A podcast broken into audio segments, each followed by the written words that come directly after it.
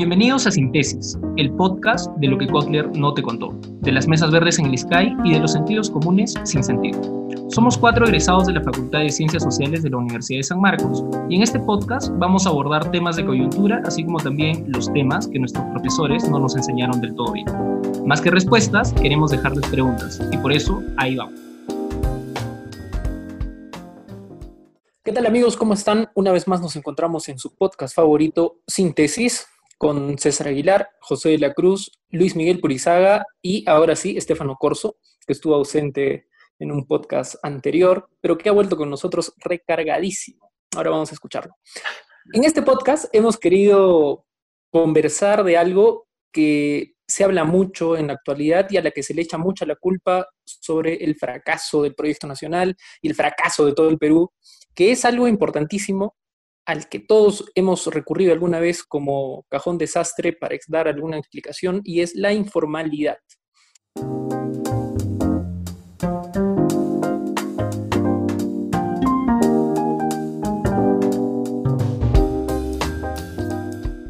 Quiero empezar con Luis Miguel Purizaga porque él nos va a dar una perspectiva de lo que es la informalidad desde la legalidad, principalmente. Él como abogado va, a decirnos esta posición, que además va a ser la que más vamos a chancar desde ahora, ¿no? Porque queremos darle una perspectiva desde las ciencias sociales para entender algunas cosas que están pasando y por qué, cómo, y, por qué y cómo la informalidad se utiliza como cajón desastre. Entonces, este, ¿qué tal Luis Miguel? Cuéntanos cómo aparece la informalidad, qué es la informalidad y cuándo llega al Perú, que es lo más importante. Bueno, ¿cómo, ¿cómo, están? Hola a todos y todas. Mira, en realidad, eh, solo antes, antes de, de, contestar un poco de lo que tú mencionabas, eh, solamente precisar de que obviamente lo que, lo que no pretendemos en este capítulo, en este episodio, es, digamos, explicar los grandes, eh, las grandes dudas o las grandes, los, grandes, los grandes temas, ¿no? O subtemas relacionados al tema de la informalidad.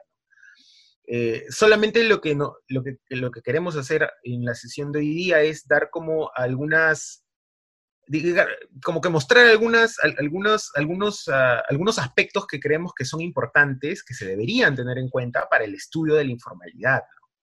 Y justamente por esa, por esa lógica eh, también eh, engancho con lo que, con lo que tú me, lo que, lo que tú me preguntabas, ¿no? yo personalmente la primera vez que comencé a acercarme al tema de la informalidad fue porque yo estudié Derecho. Entonces, em, cuando yo estudié Derecho, la informalidad estaba vista, o desde el enfoque con el que yo la estudié en la Facultad de Derecho, estaba vista la informalidad como un sinónimo de ilegalidad. Entonces, claro, ese, ese es un enfoque muy de abogado, digamos, ¿no? Y también es cierto de que normalmente en muchos medios de comunicación, muchos medios de prensa, cuando se habla del tema de informalidad, normalmente a la persona que llaman a opinar del tema, pues es un abogado, ¿no? Entonces, una de las cosas que nosotros queremos eh, mencionar el día de hoy es de que eh, pretender explicar el fenómeno de la informalidad solamente desde el enfoque jurídico es un error, ¿no? Porque es insuficiente. Entonces, eh, si uno quisiera intentar definir que es la, la informalidad, perdón, lo normal es que, o lo, típico que pasa siempre es de que se le define por lo opuesto, ¿no? Entonces, cuando tú hablas de informalidad, dices, bueno, entonces, ¿qué será la formalidad, no? Porque si nosotros definimos la formalidad, pues la informalidad es aquello que no es lo formal. Y lo que normalmente ocurre, ¿no? Es que nosotros relacionamos el concepto de formal con legal. Entonces, eh, toda aquella persona, digamos, que vulnera alguna norma establecida en diferentes ámbitos, ¿no? Porque ahí vamos a ver pues, que hay una informalidad laboral, hay una informalidad en diferentes aspectos, ¿no? Eh, toda aquella persona que vulnera alguna norma, automáticamente nuestro sentido común va a pensar de que, ah, eh, es un informal, ¿no? O, o se va a partir de la idea de que a todos aquellos a los que se les diga que son informales, automáticamente son aquellos que vulneran la norma y que no respetan la norma. Y eso también es un error, ¿no? Porque, de nuevo, esto me parece que es, el, problema radica en que centralizamos el diagnóstico y obviamente centralizamos todo el análisis y las posibles respuestas para solucionar este gran problema de, la formalidad solamente a partir de un enfoque, ¿no? Que es el enfoque jurídico. Entonces, eso, eso me parece que, es, que es, un, es un gran problema. Ahora, eh, también es cierto, si nosotros eh, consideramos de que la informalidad necesariamente siempre va a ser un, sinónimo de ilegalidad, nos estamos, estamos asumiendo también de que dentro de la sociedad la norma, o digamos, la norma de convivencia por antonomasia o más importante para la convivencia de las personas en una sociedad es la norma jurídica. Y ese también es un error, porque no es así. La norma jurídica es una de las tantas tipos de normas de convivencia social que tiene una sociedad determinada, o que tienen las sociedades, ¿no?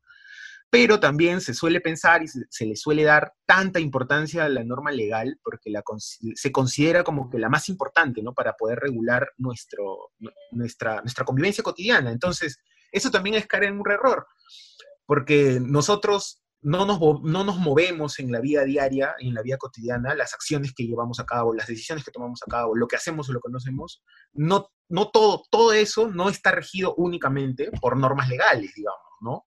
Entonces, ese también es, es, es el gran problema que me parece que es importante tener en cuenta.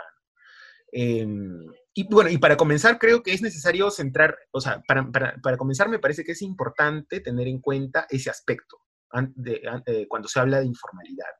Claro, claro, es un aspecto meramente legal, ¿no? Que curiosamente tú criticas, pero la idea era que tú digas que la defiendas, pues hermano, porque si no, no va a haber, no, no, va a haber algo lindo en el No, no, no, pero a ver, pero, pero, pero, yo no la defiendo, pues hermano, porque mira, ya, ya, yo voy a explicar por qué. Porque claro, a ver, yo cuando comencé hablando de esto, hablé un poco de mi experiencia personal, ¿no? O sea, yo cuando me aproximo al concepto de informalidad, como yo la primera carrera que estudié fue Derecho, yo lo, bueno, lo asumí como un, un sinónimo de ilegal. Entonces, el informal es un ilegal automáticamente, ¿no? Entonces, es, es muy fácil encasillar rápidamente eso. Y claro, después ya cuando ya yo conozco las ciencias sociales, entro a estudiar a San Marcos, sociología, me doy cuenta que el fenómeno de la informalidad es mucho más complejo, pues no se puede entender solamente desde el derecho. Entonces, este, no es tan fácil, porque claro, si yo analizo la informalidad solamente desde el enfoque jurídico, voy a creer de que voy a vencer la informalidad o voy a eliminar la informalidad solo a punta de normas, ¿no? Porque esa es la lógica jurídica del derecho, ¿no? ¿Cómo hago para que esta gente no me siga haciendo esta, este acto, esta acción? Ah, pongo penas más altas, eh, encuentro qué mecanismos del código cambio, que el código penal modifique, qué cosas del código penal modifico, qué cosas del código procesal modifico, o sea, cómo eh, elevo más las penas, o sea, ¿se dan cuenta? Ese, ese, ese es el problema de, de, ver este aspecto de la informalidad solamente desde el enfoque jurídico. Por eso, yo en un inicio, claro, obviamente, o sea, me pensaba que eran sinónimos, pero obviamente no lo es, pues, ¿no? En ciencias sociales más bien es como que abro los ojos y veo la luz y digo, no, pues, obviamente, y creo que esa es una de las razones por las que la informalidad es, tan complicada, primero, eh, de poder encontrar soluciones, y me parece porque se diagnostica o comienza a ser diagnosticada de forma equivocada, pues. Porque claro, si tú tienes un montón de abogados y, y, solo llamas a abogados para que te expliquen por qué hay tanta informalidad, por ejemplo, laboral, y siempre y llamas siempre a un abogado laboralista, o sea, ¿qué te va a decir pues el abogado laboralista? Te va a decir, oh sí, obviamente, porque este, no, no, no, se puede, la gente está acostumbrada a vulnerar la norma, este, hay que poner, no sé, pues, desincentivos más altos, ¿no? Hay que modificar la norma laboral, eso te van a decir, o sea, porque si tú te das cuenta, ese es el enfoque al que nos lleva, digamos, esas son las soluciones a las que te lleva el enfoque jurídico, pues. Claro, claro. E, es una perspectiva básicamente hecha desde el Estado y la informalidad a la sociedad, a la sociedad civil llega cuando el Estado determina quién es formal y quién es informal, ¿no? O sea, eh, por ejemplo, en un trabajo de campo que realicé en Madre de Dios, en Tambopata, una castañera me decía que no se había enterado que era informal hasta el 2002, 2004, que policías habían ido a decirle, oye, usted es informal, no tienen que hacer eso, ¿no? Era una castañera que tenía tierras ahí recogiendo castaña, ¿no? Y ella se enteró así de que era informal, algo que toda su vida ella lo había hecho al igual que toda su familia. Entonces, sí, claro, esa es una perspectiva muy legal, muy formalista, que viene desde el Estado, pero el Estado también tiene otra perspectiva de concebir la formalidad y la informalidad, que es básicamente desde la economía. Justo José of the Record nos estaba contando un poco eh, lo que piensa su gurú económico, ¿no? Este Hernando de Soto.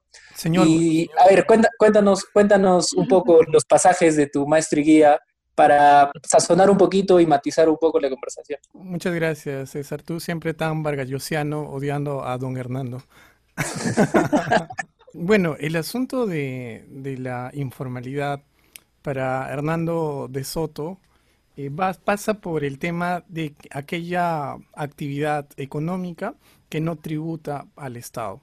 Es decir, tú puedes dedicarte a vender caramelos en la calle o tener una empresa que vende, eh, no sé, celulares, pero si no emites eh, una factura o un recibo por esa venta, para Hernando de Soto estaría siendo un informal. Tu actividad no es ilegal, tu actividad es plenamente legal. Vender un celular no está prohibido. Lo que estaría perseguido y, sería lo informal es el hecho de no tributar. Ahora, los abogados muy tirados hacia el análisis económico también, eh, eh, el, fenecido ministro de Trabajo, Rullero, en su artículo de opinión en el diario Gestión ya nos decía ¿no? que la informalidad se vuelve un problema porque los costos de la formalidad no terminan siendo cubiertos por las ganancias que te da el negocio. Entonces, ellos entienden de que si yo gano mensualmente, no sé, dos mil soles y tengo que tributar por ser formal, mi licencia me, cuesta 500 soles, eh, el alquiler del local me cuesta 300 soles, etcétera, de tal manera que el saldo final o mi ganancia neta termina siendo 200 soles, entonces yo de 200 soles no voy a vivir.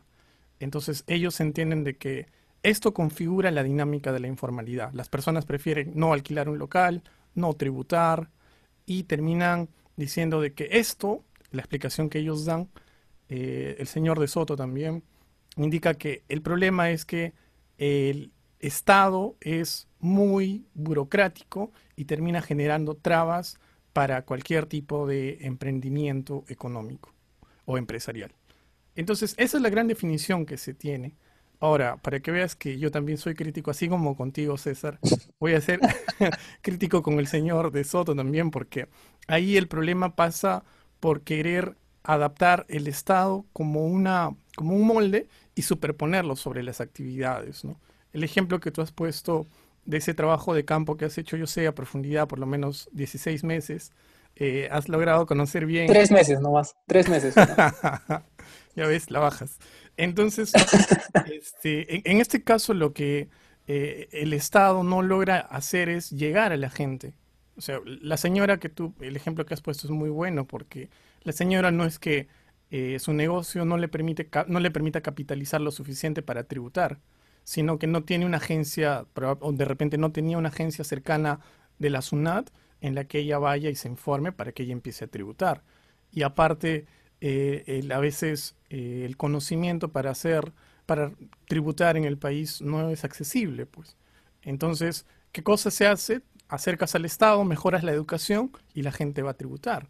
No es que nosotros tengamos un chip en el que estemos buscando cómo me las arreglo para no pagar impuestos, que es la lógica que tienen estas personas de saco y corbata que se llaman abogados, ¿no? Entonces, e, ellos eh, piensan que la gente está buscando vulnerar la ley, cuando en realidad están viviendo eh, frente a lo que a los recursos que ellos encuentran a mano. ¿no? Entonces, si no hay una oficina del Estado cerca que me oriente cómo rendir mis tributos, obviamente eh, yo voy a desempeñarme bajo ese marco. Claro, claro. Igual eh, lo que más o menos estamos viendo en estos 13 minutos es lo que vamos a criticar en el resto del programa, ¿no? Este, por eso queríamos, hemos iniciado con Luis Miguel, porque básicamente demuestra cómo tenemos un Estado ineficiente que implementa un marco legal eh, que es además ineficiente a su forma de caracterizarlo, ¿no? No es por eso o sea, no es gratuito de que más del 70% de, peruanos vivimos en informalidad, este, desde un punto de vista económico, desde un punto de vista legal, ¿no? Eh, por eso quería, eh, Estefano está pidiendo la palabra, por eso quería ah, darle la palabra a Estefano, porque además él como especialista en seguridad ciudadana, este, en un prestigioso instituto de investigación, este, está trabajando este tema, ¿no? Y más aún, seguro nos, seguro nos puedes comentar este, algunos ejemplos más que demuestren cómo está siendo pensado erróneamente este concepto. A ver, antes de, antes de pasar a los ejemplos, quizás podemos eh, dedicarnos a eso un poco en, unos minutos, creo que de, todas maneras lo vamos a hacer, pero sí me gustaría hablar sobre algunos puntos que me parece que que pueden unir algunas de las ideas que, Luis, tú y, José han presentado. ¿no? O sea, en principio, al menos la manera en cómo se ha construido la informalidad y el concepto y el discurso de la informalidad en el Perú, eh, creo que nace sobre cómo se ha construido la visión del otro, ¿no? Y eso es algo que seguramente vamos a, ahondar un poco más eh, a futuro, ¿no? Entonces, claro, efectivamente lo que pasa es, desde la perspectiva más, eh, digamos, clásica, tradicional, se utiliza para definir la informalidad, estamos hablando de una perspectiva económica, los informales son aquellos que, José bien dijo, no han logrado acoplarse a la estructura de la economía formal. En el caso peruano, no tributan, ¿no? Eh, o existen en los márgenes de cómo funciona esa economía eh, bajo los parámetros legales que se establecen. Entonces, claro, los ambulantes, las personas que no emiten comprobantes de pago, etcétera, ¿no? O que son autoempleadas, eh, allí, digamos, podríamos establecer también un paralelo, creo, con un concepto, digamos, creo que clave de Marx, el ejército industrial de reserva, ¿no? Porque Marx asumía que dentro de eh, una, digamos, dentro de la lógica de producción de capital, ¿no? Eh, iba siempre a existir una cantidad de población obrera desempleada, ¿no? Que iba a servir para acoplarse a la población de trabajadores según las necesidades eh, de producción de ese país determinado, ¿no? Sin embargo, digamos, Marx nunca predijo la informalidad laboral, ¿no? O sea, y por eso es que en, Perú y en América Latina en realidad eh, las tasas de desempleo no son tan altas, ¿no? O sea, son, son, son, digamos, altas, pero no tenemos tasas de desempleo abundantes porque lo que tenemos es, digamos, un alto, altísimo nivel de autoempleo, ¿no? Eh, eh, per se o, o, ergo hablando de la informalidad, ¿no? Entonces, creo que por un lado habría que hablar sería importante hacer, hacer esa, establecer esas diferencias. ¿no? Y por otro, eh, la manera en cómo se construye el discurso de informalidad y cómo también se construye esta narrativa económica de la informalidad tiene que ver con mecanismos de control social, ¿no? O sea, cómo controla el Estado y las élites, ¿no? Eh, a través de las normas, a esta población que debe de alguna u otra manera acoplarse a los dispositivos legales económicos que existen, ¿no? para poder fortalecer y, bueno, levantar eh, el Estado en su concepción más eh, clásica y tradicional posible, ¿no? Eh, y en su interpretación moderna al menos. Entonces, las dificultades que han existido con eso y la manera en cómo digamos, en el Perú el, tema de la informalidad creo que está estrictamente ligado al tema de las migraciones, eh, digamos, internas de la década de los 40, 50, 60. Porque justamente lo que quería el Estado es cómo iba a acoplarse esta población, digamos, excedente de migrantes a la lógica de producción de capital, eh, bueno, en, Lima y en el país, ¿no? Hablando de, una ciudad que tiene eh, una tercera parte de la población nacional. Eh, y bueno, y allí es que, eh, y eso seguramente es lo que vamos a ir hablando ahora, se va dando este proceso de transformación, no solamente para hablar de la informalidad en términos económicos o, laborales, sino en términos de conductas desviadas, de un sujeto transgresor de las normas eh, morales, si quieres, no, no tanto legales. solo eso. solo eso, sí, sintetizando. ¿no? ¿no? claro, pero la idea de, de llegar a algunos ejemplos era justamente lo que contabas, ¿no? Reflexionar un poco eh, cómo está siendo pensado el país, porque la forma en cómo llega el Estado a partir de estos conceptos de informalidad y formalidad, cómo los construye, cómo los establece, cómo los reglamenta y cómo los utiliza, nos dice mucho de qué tipo de país tenemos. ¿no? O sea, si es que hablamos en cifras generales que, nos brinda la oficialidad, ¿no? De un país que tiene más del 70% de informalidad en términos económicos, eh, que ha sido sostenido en el tiempo, además, en los últimos 20, 30 años por lo menos. Estamos hablando de un país que nuestro país ha sido excluyente en su mayoría porque no entiende, o sea, en, este, en, esta, en estos 30 años, por lo menos en la historia reciente, porque no entiende ese 70% de actividad económica que supuestamente es informal, ¿no? Este, entonces, no sé si es que tal vez podemos graficar con algún ejemplo, porque claro, este ejemplo que yo puse de la señora en Madre de Dios en Tamopata, esta castañera, grafica muy bien un poco, ¿no? Pero tal vez podamos poner otros ejemplos. El ejemplo más saltante, o los que más se han criticado y los, los opinólogos en la televisión han referido es el trabajo informal, ¿no? Que se entiende al trabajo como que no recibe los beneficios. Por eso es que esta cifra de 70% de trabajadores en la informalidad no te habla de un desempleo, que sería un problema más grande si es que entendiéramos el desempleo como informal. En, cambio, el problema es cómo hacemos, desde el, aquí, aquí hay una discusión, cómo hacemos con los trabajadores, entre comillas, informales, porque no están recibiendo todos los beneficios. Entonces, sale una élite muy, muy ligada hacia eh, altas capacidades adquisitivas y terminan diciendo que no se les puede otorgar beneficios porque las ganancias no le permitirían al empleador los costos de estos beneficios y a la vez sostener el negocio, que es totalmente falso, ¿no? Y porque una persona, bueno, esto se puede discutir con más profundidad. Pero del otro lado, lo que encubre la informalidad a nivel laboral es justamente la explotación laboral.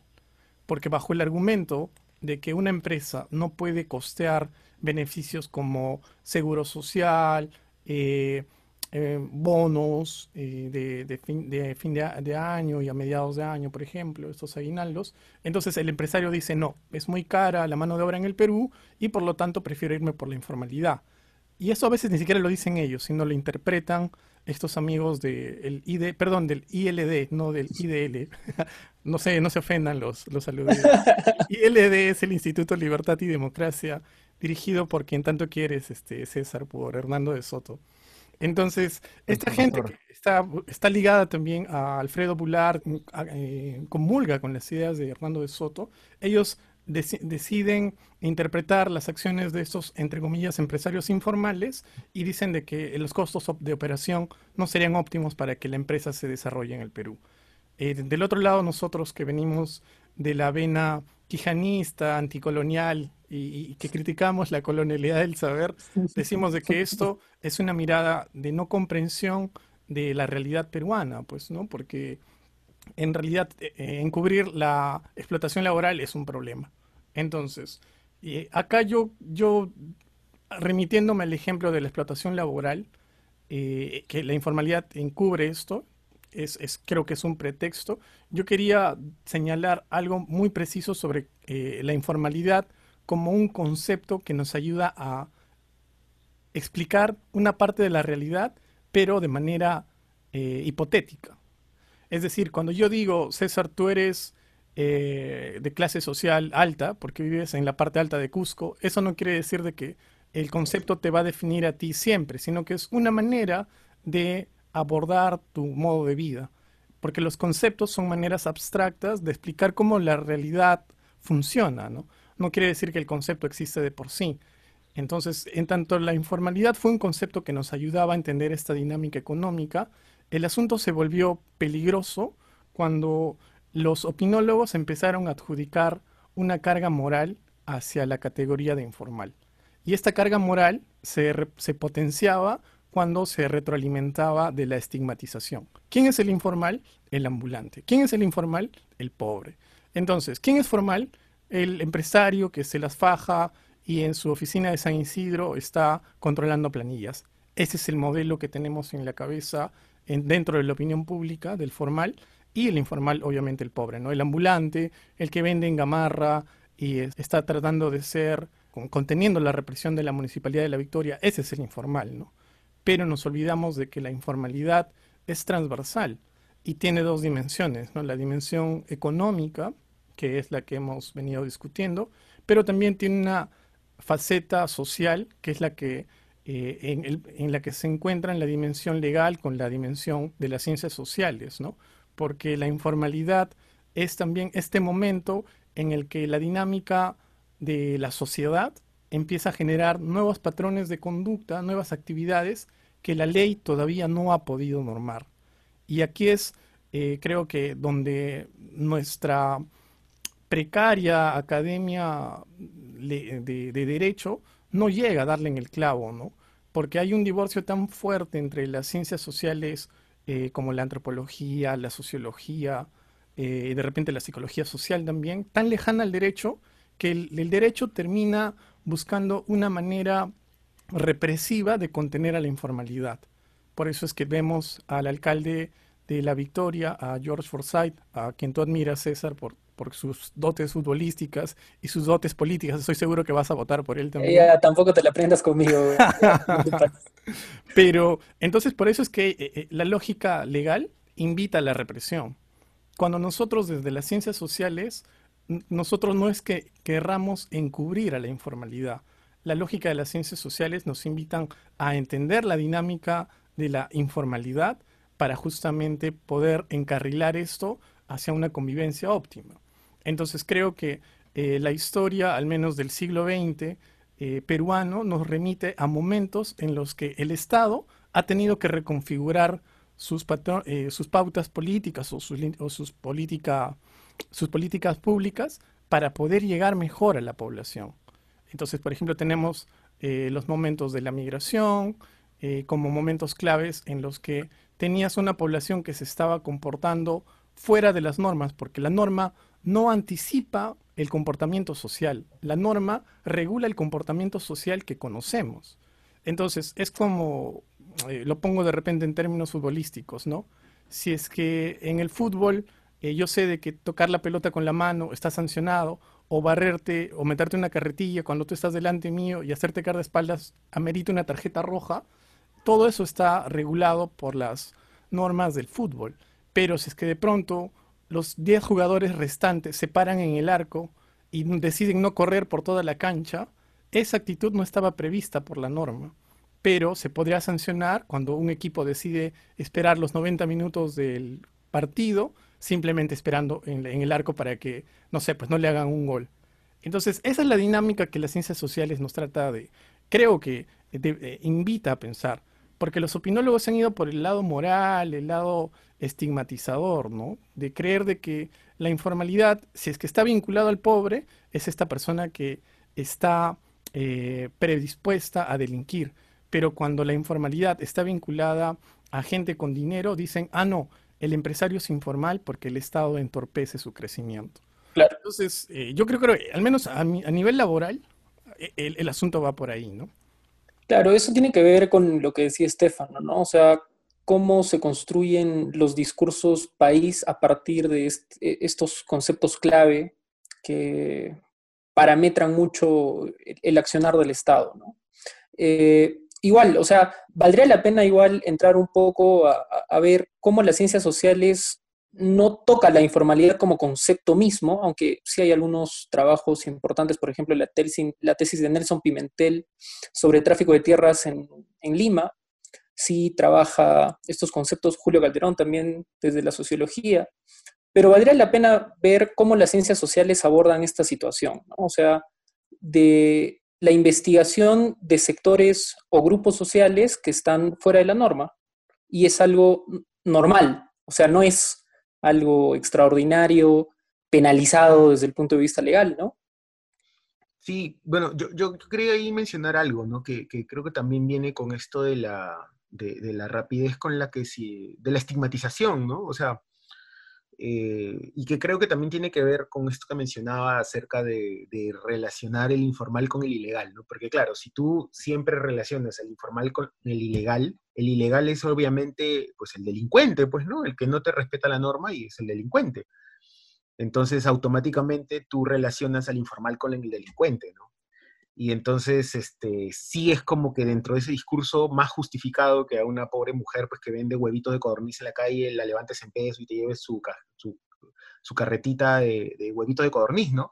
Porque claro, o sea, ya no es solamente un informal, ya tiene otra, otra connotación, ¿no? Lo que está haciendo es algo delincuencial.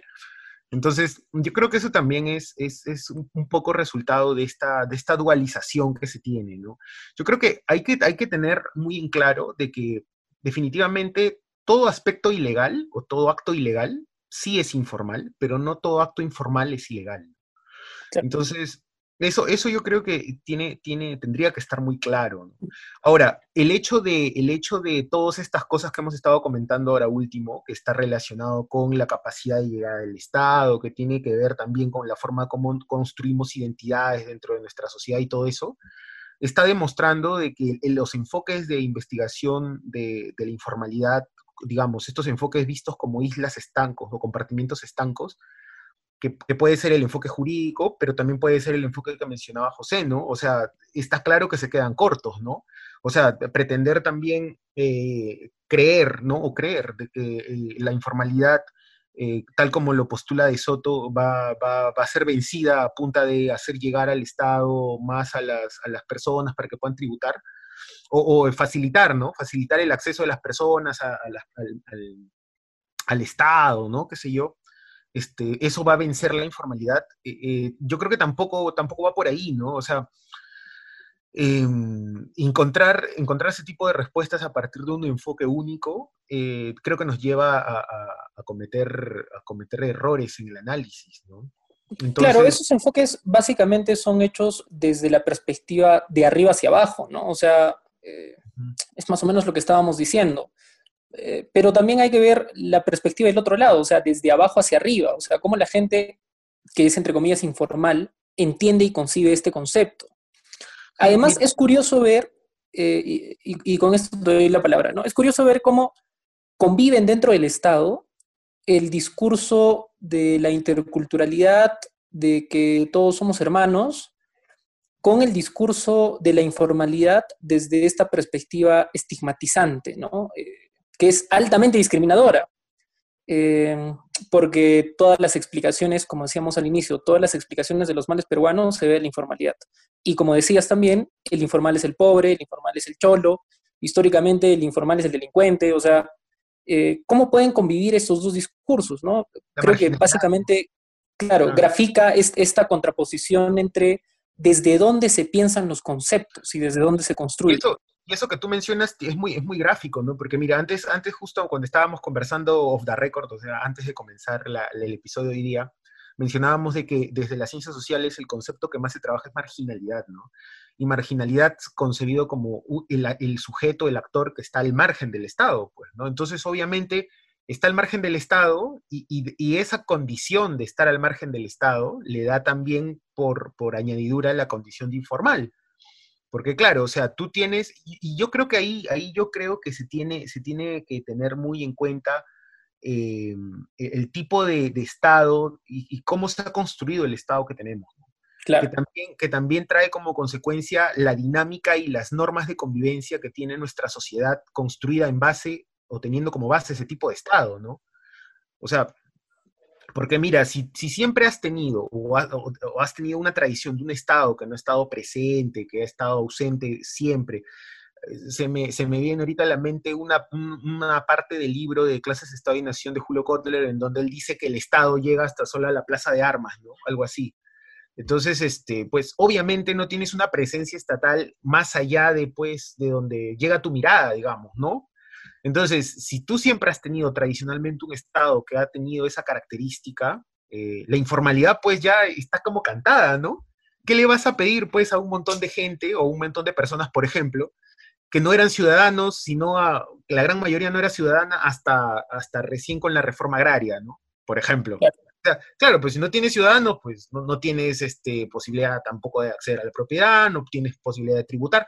Y esos grandes cambios, porque esos grandes cambios no solamente son cambios, pues, este, digamos, normativos o, dado por una reforma, o sea, son cambios de mentalidad. ¿ah? Ah, yo, yo, creo que, es importante también analizar ese aspecto de, del por qué, porque claro, todo el mundo ahora, por las cosas que están pasando en medio de, este, de esta pandemia, todo el mundo dice, ah, pero es que al peruano pues le gusta sacar la vuelta a la norma, a la informalidad, ¿no? Se dan cuenta que ahí e, este doble discurso se mantiene, le gusta sacar la vuelta a la norma, le gusta la informalidad y lo equiparan como si fueran sinónimos cuando no es así. Ya estamos viendo que no es así.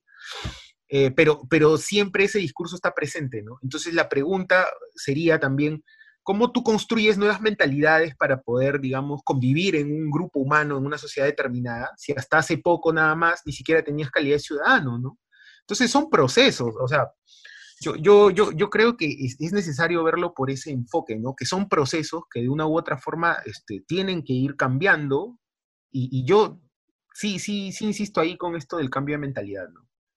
Es el cambio de mentalidad, o sea, si hemos tenido, si una gran, un gran sector de la población, de, gente que vive en nuestro país, ha vivido al margen del Estado, como marginales, porque el Estado nunca ha llegado y eso ya será tema de otro, de otro episodio, ¿no? Nunca ha llegado porque o bien no ha podido o bien nunca se ha interesado en llegar a ciertos grupos, grupos sociales.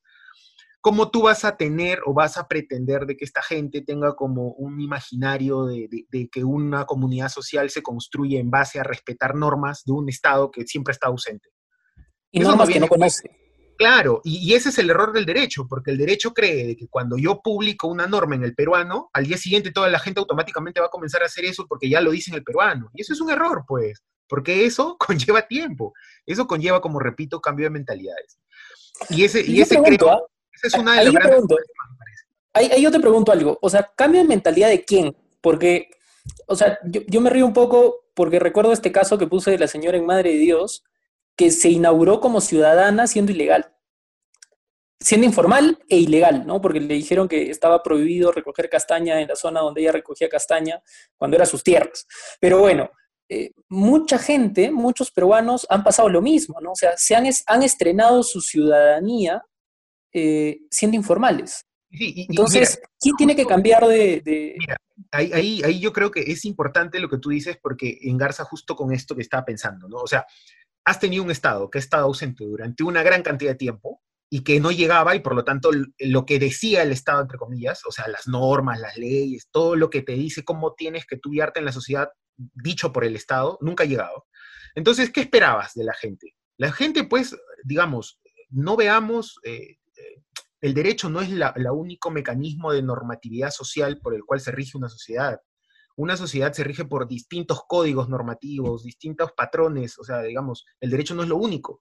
Entonces, si tenías un montón de gente que ha vivido al margen del Estado durante tanto tiempo, era natural y era obvio que estas mismas personas en su convivencia del día a día, estas comunidades o esta gran comunidad, haya tomado pues un patrón de, conducta o normas o, lineamientos para vivir entre ellos o convivir, que son obviamente, no son pues los que da el Estado, entonces tienen otra lógica, pues. Tienen el chip, por ejemplo, de, ah, ya, del compadre, ¿no? Del hermanito, digamos. No, no estamos acá justificando actitudes delincuenciales, ¿ah? De los hermanitos, del, no, no, esa es otra cosa.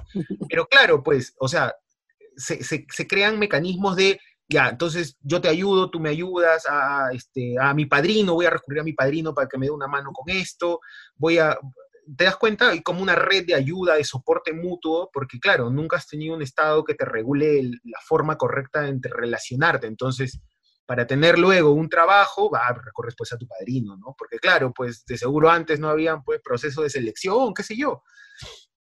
Entonces, a lo que voy es de que definitivamente, eh, si no se tiene en cuenta todo este factor que sí tiene que ver, es un factor externo, ¿ah? es un factor externo, porque me parece que en los análisis tanto desde el derecho, desde la economía, eh, se centran en aspectos pues más puntuales y que no van por donde nosotros estamos, estamos, estamos hablando ahorita, son factores externos que de una u otra forma sí te condicionan, o sea, como que formas o conductas, ¿no? Entonces, claro, visto, y, sobre todo teniendo esto en proceso, yo creo que ahí creo que José nos puede ayudar más porque, bueno, él ahora está estudiando pues una especialización en historia y se va a dar cuenta que hay historia de las, no, historia de las mentalidades, ¿no? O sea, cómo cómo se comienzan a concebir conceptos como, por ejemplo, nación, como, por ejemplo, Estado, como, por ejemplo, la ley. O sea, la forma en la que un peruano, por ejemplo, concibe la ley y un alemán concibe la ley son completamente diferentes. Entonces, esas cosas, esa, esa, la forma como van cambiando las mentalidades a lo largo del tiempo, es también una construcción que, que, que se tiene que dar dentro de un Estado o se ha comenzado a dar fuera de un Estado. Entonces, yo creo de que eso es un factor importante para comprender el por qué muchos son, o muchas personas son reacias a la, ley, ¿no? Todo el mundo dice, ah, la gente no respeta la norma, la gente no respeta la norma. La pregunta sería, ¿quién daba esa norma? Hasta hace 50 años. Bueno, siempre la dado el Estado, pero hasta hace 50 años el Estado llegaba a todos lados. Entonces, eso es, eso es básico, ¿no? ¿Cómo esperabas que viviera esa gente antes de llegar al Estado? ¿No vivían? Ahora, eh, yo, yo, te daría un contraejemplo cercano, ¿no? Sin irme todavía al siglo XX.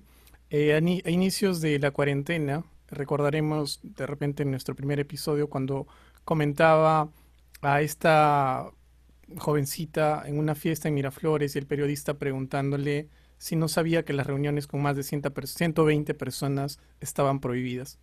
Entonces ella decía, ¿pero por qué? Si es que acá solamente hay 119. Entonces, creo que este, este ejemplo nos lleva a entender que el asunto no solamente es presencia del Estado, sino al último punto sobre cómo es que se construyen las normas. Entonces, si las normas se construyen de manera reactiva, bajo una presión de un grupo muy particular y un grupo de interés bien identificado normalmente, las normas no terminan representando la necesidad de la mayoría, sino la, necesidad de este grupo de interés. Entonces, de repente, si pensamos la cuarentena y las normas que se sacaron, que le hemos discutido ya en dos episodios, las normas siempre se pensaban en relación a los que ciertos investigadores desde sus limitaciones eh, de entender a la sociedad peruana como limeña sacaban para tratar de regular la convivencia en términos de cuarentena. Pero si es que entendemos que toda conducta puede ser regulada cuando nosotros nos acercamos y, salimos de nuestra burbuja para tratar de entender la gran variedad de actitudes que hay respecto a una dimensión de la vida, tenemos normas mejor construidas, Entonces, se supone que, yo creo, yo iría al menos si, si me preguntan eh, qué cambio de mentalidad necesitaríamos, sería por un cambio de mentalidad de las personas que hacen la política, ¿no? No, no, hablo, no hablo de gente que, que, es política, sino de la gente que hace política. Y te hablo de gente que entiende la democracia más allá del voto. Te hablo del partido político que genera también una dinámica de formación en ciudadanía, más allá de formación de votantes de manera oportunista cuando se acerca una elección. Entonces, si nosotros tenemos una dinámica más eh, fuerte en relación a cómo hay contacto entre todas las provincias de nuestro país, vamos a tener una mejor representación política eh, a nivel eh, legislativo y a nivel ejecutivo, ¿no? Porque yo creo que no solamente es el tema, creo que Luis, eh, cuando pone el ejemplo de un grupo poblacional que históricamente ha sido relegado por el Estado, entonces no tiene una ciudadanía y por lo tanto no tiene una formación en ciudadanía porque el Estado ha estado lejos, el Estado se encontraba lejos, esto como que replica un tanto la, estigmatización que yo estaba criticando, porque es como que el pobre no conoce el Estado porque es pobre, pues hermano. Entonces, en cambio yo que estudié en Lima, en un colegio de Miraflores, sí, lo, sí conozco la norma, pero a pesar de eso la vulnero. ¿Por qué? Porque me comporto al filo de la norma. ¿Y eso qué quiere decir? Que no quiere decir que la persona que está actuando al filo de la norma es una persona enferma o un delincuente en potencia, así como que la persona que no conoce la norma es un delincuente en potencia, sino que las normas no están siendo construidas desde un diálogo más amplio, ¿no? Entonces creo que ahí, ahí también nos, nos tocaría pensar la actitud, mejor dicho, la dinámica que sigue el Congreso para construir leyes. ¿no? Un ejemplo de esto, el caso de la construcción de el estudio de América Televisión en Pachacamac. Entonces, ¿qué pasó?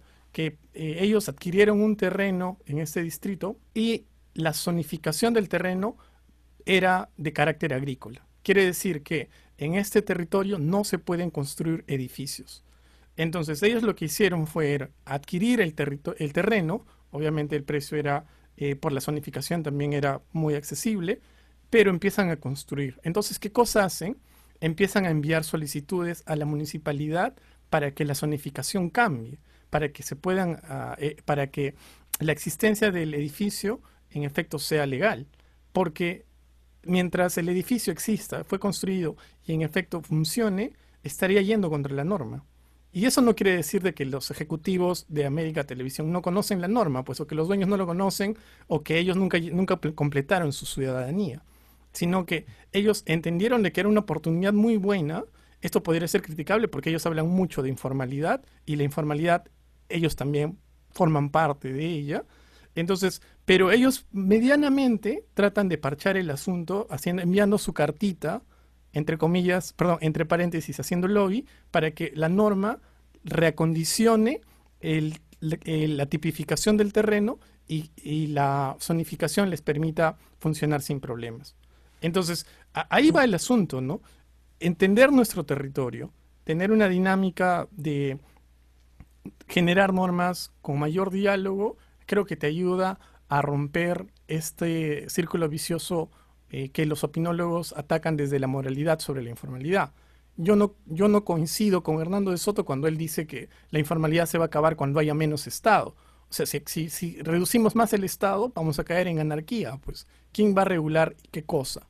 Entonces, por ahí siento decepcionarte, César, pero eh, no, coincido con, con, con tu gurú, con tu gurú. No, lo que, lo que dices más se resume en esto de a mis amigos todo y a mis enemigos la ley, ¿no? O sea, básicamente es eso.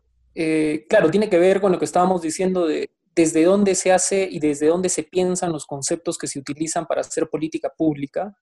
Eh, y, yo no, no sé, o sea, yo también voy por el lado de, de Puri de decir, Claro, hay una gran mayoría en el Perú que es informal porque no sabe qué es la formalidad eh, en términos rigurosos en, cómo se construyen las normas, ¿no? O sea, vuelvo al ejemplo inicial, mucha gente se estrena como ciudadano siendo informal. Eh, como también, claro, creo que tiene razón al decir que dentro de las élites y dentro de quienes construyen estos conceptos y desde quienes hacen la política pública, eh, también hacen informalidad, pues porque bueno, que son pendejos, ¿no? Una cosa así. Pero, por ejemplo, mira, el ejemplo de los taxis colectivos, por ejemplo. Esos son informales al 100%, ¿no? O sea, eh, la norma que los prohíbe salió cuando los taxis colectivos ya existían. O sea, eso es algo parecido a lo que dice eh, José, ¿no? O sea, había una carencia en transporte público. Era un infierno. Entonces, a alguien se le ocurrió, oye, yo en mi carro hago taxi colectivo y todo bien. Y comenzó a, digamos, nació, se creó. Y una vez de que ya existía, el Estado se da cuenta recién que era un problema, entonces saca una norma que lo prohíbe. Y luego de que ya era informal, después se vuelve ilegal. Pero eso, por ejemplo, es un buen ejemplo de, cómo estamos hablando en dos niveles diferentes, ¿no? No es de que la digamos, eh, la informalidad no surge como una vulneración de la norma. En este caso específico no surge como una vulneración de la norma. O sea, no es de que no es de que los taxis colectivos aparecen vulnerando una norma que decía, estaban prohibidos los taxis colectivos. Nada que ver. la, informalidad aparece ante el vacío, ¿no? Ante el vacío y ante una demanda que el Estado desgraciadamente no puede llenar. Entonces, y después de eso, esa práctica informal, después de eso se vuelve ilegal. Entonces yo, yo creo de que hay, hay que tener muy en claro de que estamos hablando en dos, en dos dimensiones, ¿no? En dos, eh, digamos, en dos niveles, en dos niveles. Y, de nuevo, hay, hay, en este ejemplo puntual también hay una cuestión de, del Estado, ¿no? Ya, y si quieres, te puedes ir más atrás, pues ¿por qué el transporte es tan caótico? ¿Por qué desde el Estado no se ha implementado un mecanismo eh, de transporte público interconectado, humano, eh, planificado desde arriba? O sea, ya, y de nuevo vamos a caer de nuevo quizá en la misma lógica, porque claro, pues la gente, la gente pobre, la gente a pie, es la que usa el transporte público, pues la, gentita, la gente plata, no, no usa transporte público porque tiene su carro. Entonces, como para, este, digamos, digamos, para esta elite que, que, que, que determina qué se hace o qué no se hace en el país, no es una, no es una necesidad pues apremiante, tenemos el sistema de transporte que tenemos, ¿no? Entonces, y, y, esto lo relaciono, creo que ya me estoy disparando por otro lado, pero lo relaciono con la vía expresa de la Javier Prado. ¿no? En un inicio esa vía expresa estaba pensada para que por la parte de abajo vayan los, el transporte público. Pero claro, ¿quiénes eran los más, los, que iban a ser directamente beneficiados con esa vía expresa? Pues la gente que vive en La Molina, ya. ¿Y quiénes son los que viven en La Molina? La gentita, pues la gente que vive en Camacho, Rinconá del Lago, o sea, ya, pues entonces dijeron, no, pues esta gente tiene que llegar más rápido a, sus casas, a su trabajo, entonces la vía rápida, la de abajo, ah, tiene que ser para el transporte privado. Pero en ningún, ningún lado del mundo esa lógica se aplica. O sea, normalmente la vía, la vía rápida es, en otros lados, la vía para el transporte público, no para el transporte privado, ¿no?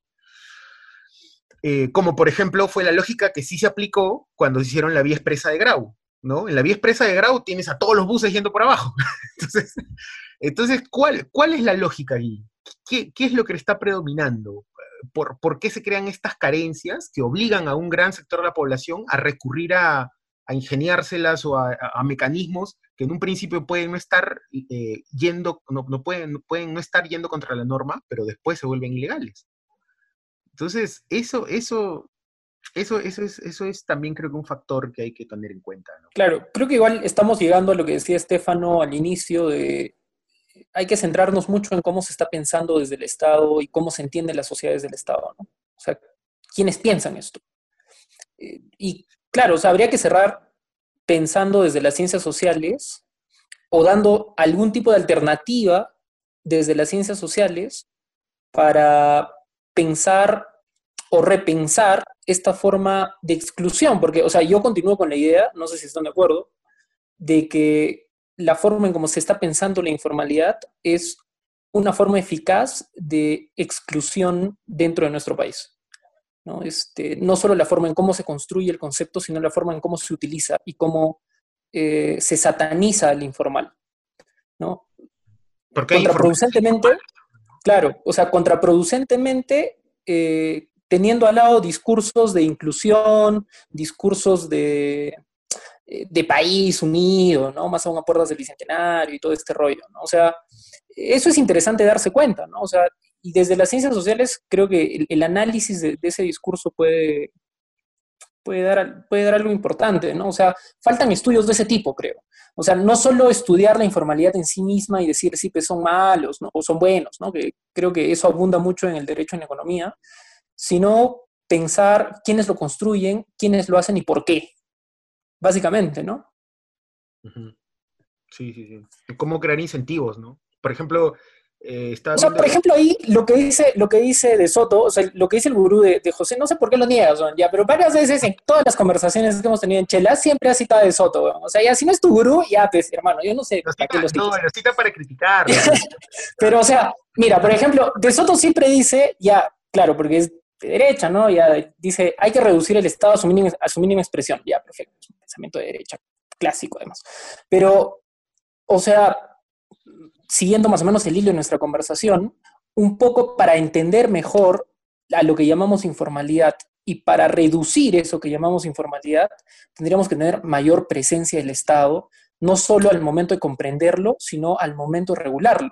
O sea, no solo dando más normas y leyes eh, y represión, sino eh, entender a esta población que es informal. O sea, la gente no es informal porque, puta, goza siendo informal, ¿no? O sea, un montón de causas que permiten informalidad.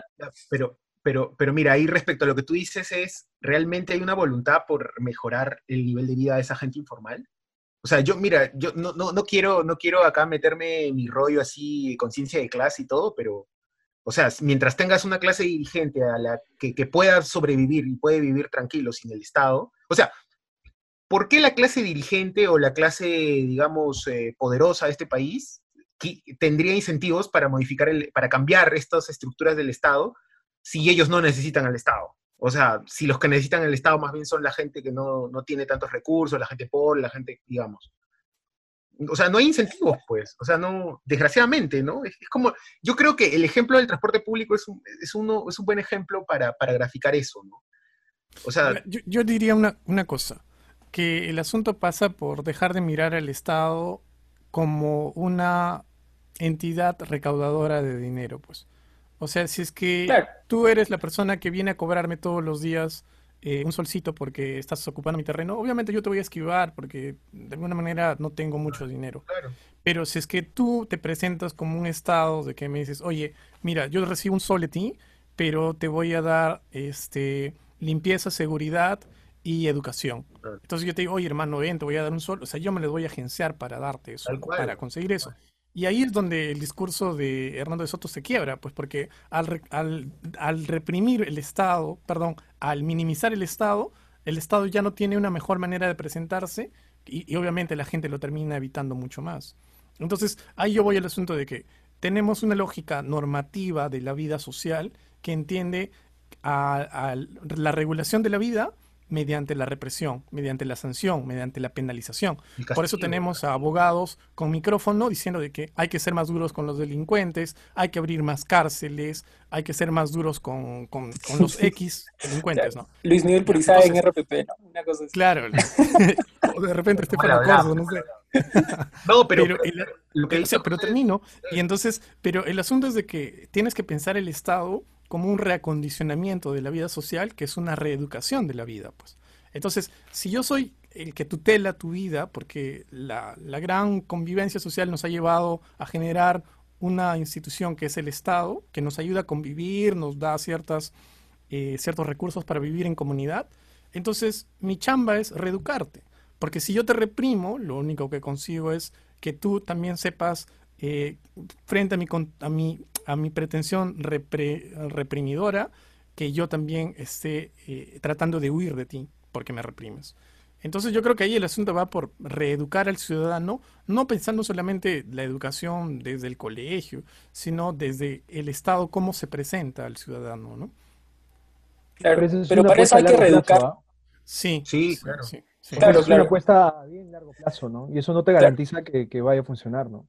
O sea, yo estoy de acuerdo con esa apuesta, pero... Eh, o sea, digamos, el caso que tú presentaste, ¿no? Claro, tú vas a una persona y le dices, mira, tú vas a tributar, pero ah, eh, como, como, contraparte yo te voy a dar todos estos beneficios. Pero creo que, digamos, en una situación actual una persona va a decir, puta, esos beneficios no los voy a ver nunca, pues en mi vida, los verán mis nietos, ¿no? O sea, y allí se da como, entonces, ven costo-beneficio en la actualidad, porque, digamos, la ciudadanía que se ha construido en el Perú a base de esta informalidad, a base de esta, digamos, precarización de derechos, es, es, eso, pues es una ciudadanía precaria, ¿no? Sí, pero yo creo que, el contraejemplo está en, en, la misma dinámica que hay en el debate actual sobre las pensiones para los jubilados, ¿no? La gente, en un principio, por delirio del marketing, creyó de que la mejor opción de conseguir un sueldo, perdón, un, un ingreso para garantizarte la vida como jubilado era aportar a los fondos privados, a las AFPs pero en realidad después de la, de la cuarentena se dieron cuenta de que las, las, las, AFPs lucraban de una manera brutal con tu dinero y no te daban tanto como prometían en un inicio. Entonces apareció la ONP, que es el servicio eh, nacional, que también te da una pensión, y la gente tributa con más ganas ahí, entonces dice, prefiero tributar ahí. Eso es una manera tangible de entender el Estado. Pero ojo, creo que el Estado tiene ahorita las armas suficientes como para poder presentarse como un benefactor tuyo, ¿no? Ahorita, o sea, el hecho de que haya programas de ayuda social, o sea, se está acercando a ti el Estado de una manera paternalista de repente, pero está apareciendo. Entonces, si bien es cierto que, o sea, hablamos de repente de un horizonte de medio siglo para que esto mejore, pero en la actualidad un presidente tiene a mano el asunto de poder girar un poquito en la lógica represiva que tiene el Estado. Claro, más aún en, la crisis, ¿no? O sea, este contexto de crisis se presta para eso, ¿no? De, generar reformas estructurales en ese sentido y de cambiarle el rostro al Estado. Y, tu presidente ya lo ha dicho, ¿ah? tu presidente Federico Salazar, a quien le... no, pero no lo va a hacer, pues. Ha dicho que ya es momento de pensar en reformas estructurales y por eso ha convocado al pacto Claro, acuerdo. pero Fujimori también decía hay que pensar reformas estructurales, ¿no? El tema es que se haga. el tema es que se haga. Pues. Estamos en eso. O sea, el, tema es que se haga, ¿no? Y, yo, yo diría, antes de darle las palabras finales a Estefano, porque siempre quiere dar las palabras finales.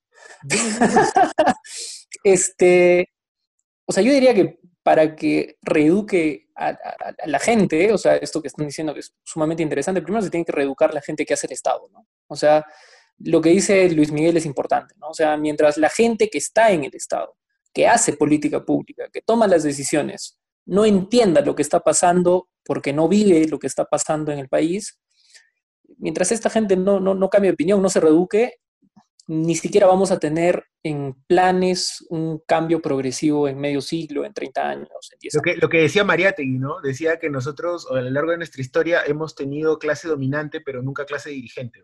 Claro. María le, le daba, un grande, un grande. Claro.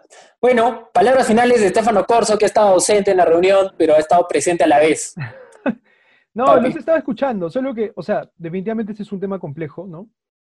Eh, creo que habíamos quedado como, como idea mencionar el, caso de, bueno, de, de, estas 13 muertes en la discoteca en Los Olivos, ¿no? Que bueno, yo creo que ya no, ya no viene el caso, pero me parece, bueno, yo, yo apostaría por algo, ¿no? Digamos, en, función a lo que menciona José, porque de hecho esa es una apuesta que yo tengo y, también lo que dices tú, ¿no? O sea, tiene que haber un cambio en las clases políticas, sobre todo, ¿no? No sé si dirigentes, pero finalmente son eso, ¿no? Eh, para que desde las bases del Estado ¿no? y desde la estructura estatal se puedan implementar esos cambios que definitivamente pasan por cambios de mentalidades, ¿no? pero me parece que también y esto, esto creo que es lo más difícil, ¿no? O sea, tiene que haber una, un cambio colectivo y que parta de uno mismo para hacer un autorreconocimiento de cómo hemos normalizado la precariedad, digamos, en todo sentido de la palabra en este país, ¿no? Porque, claro, y aquí creo que sí, digamos, todos somos culpables de esto, ¿no? Pero por un lado, se con, con, el tema del, caso de los olivos, se ha hablado mucho de, de, la responsabilidad individual de las personas que asistieron a la fiesta y también de las responsabilidades múltiples que, que existen por parte de agentes policiales, las autoridades civiles, etcétera, ¿no? Pero, digamos, esa, esa nosotros, nosotros digamos que no necesariamente tributamos, pero como ciudadanos ejercemos algún tipo de derecho mediante, digamos, nuestra actividad económica, ¿no? Porque vamos y adquirimos un servicio y por ese servicio esperamos una contra, digamos, un, producto o algo, lo que sea, un beneficio. Eh, a mí me sorprende, por ejemplo, que la gente vaya a estos establecimientos precarios. Nosotros, o sea, digamos, puta, ¿cuántos sacamos chupado en Ciro en el azotea del segundo piso? Y de lo más contentos estemos allí sin, digamos, decir, mira, yo te estoy pagando, mínimo, tío, como que refuérzame esta huevada, ¿no? O sea, refuérzame esta azotea. Eh, y creo que, o sea, pasa por, un, pasa por un autorreconocimiento de cómo hemos normalizado esa precariedad, ¿no? Y cómo hemos normalizado esa informalidad, porque en realidad, eh, ahorita, digamos, hemos hablado de cómo se ha construido la, la, narrativa discursiva con respecto a la informalidad y a, lo marginal, ¿no? Y a los, a los otros, pero en realidad todos, o sea, todos eh, la ejercemos de alguna u otra manera, ¿no? Eh, y eso es lo más difícil, creo, ¿no? O sea, hacer ese autorreconocimiento y hacer ese, ese, bueno, esa autocorrección que tiene que ser colectiva, ¿no? Tiene que pasar por un proceso colectivo. Solo eso. Falta levantar el puño y decir la revolución desde abajo. Tenemos que hacer una, una, comisión de la verdad de la informalidad, papi. Ahí está. bueno, eso fue todo por hoy. Hemos llegado a una hora, un poquito más incluso. Hemos hablado un poco de informalidad, claro que sí, pensando sobre todo en términos conceptuales, un poquito denso, creo yo, pero mándanos tus, mándanos tus opiniones, tus ejemplos, porque tal vez hemos debido hablar un poquito más de ejemplos y de casuística para ver si es que en realidad estamos en lo cierto o estamos equivocados. Así que escríbenos y cuéntanos qué es lo que piensas. Un abrazo y nos vemos en el próximo capítulo. Chao amigos.